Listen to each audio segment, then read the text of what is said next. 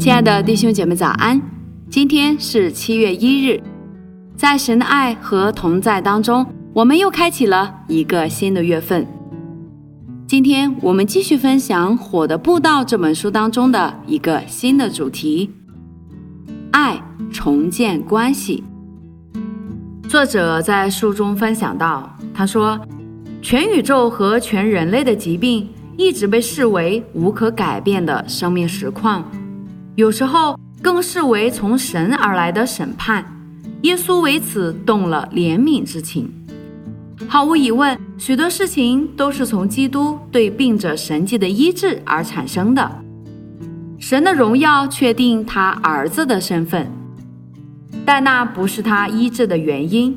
他医治的目的就是为了医治。我弹琴不是为了证明我有手指，虽然那是真的。乃是因为我喜爱音乐，音乐的目的是为了音乐，行善的目的是为了行善，那些结果只是一些副作用，是附带的原因。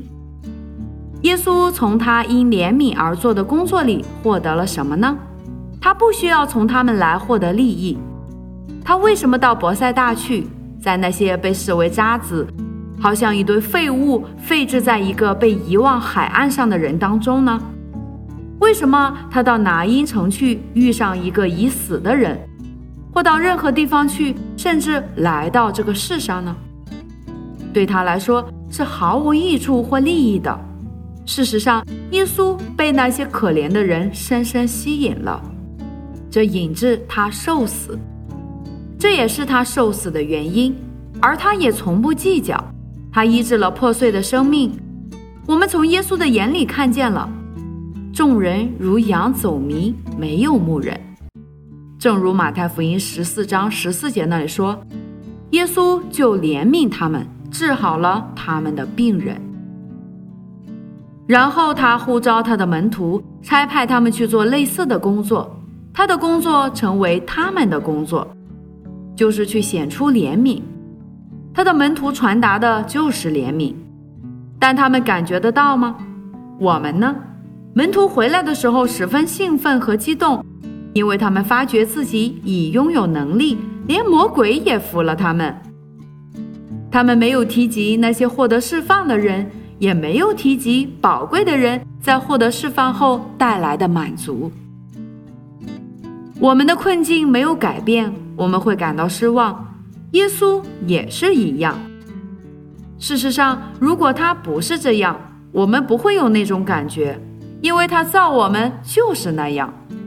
他医治我们是要减轻我们的罪带来的苦果，他也赦免我们的罪，并为着相同的原因而拯救我们。除此之外，没有能令他满足的。最深深令主满足的是爱，是关怀。是拯救和医治，除此之外，他没有得到别的。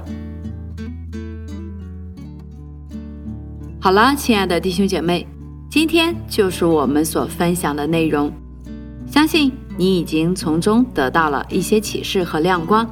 明天同一时间，请大家继续收听三百六十五杯咖啡，祝福大家拥有愉快的一天。以马内利。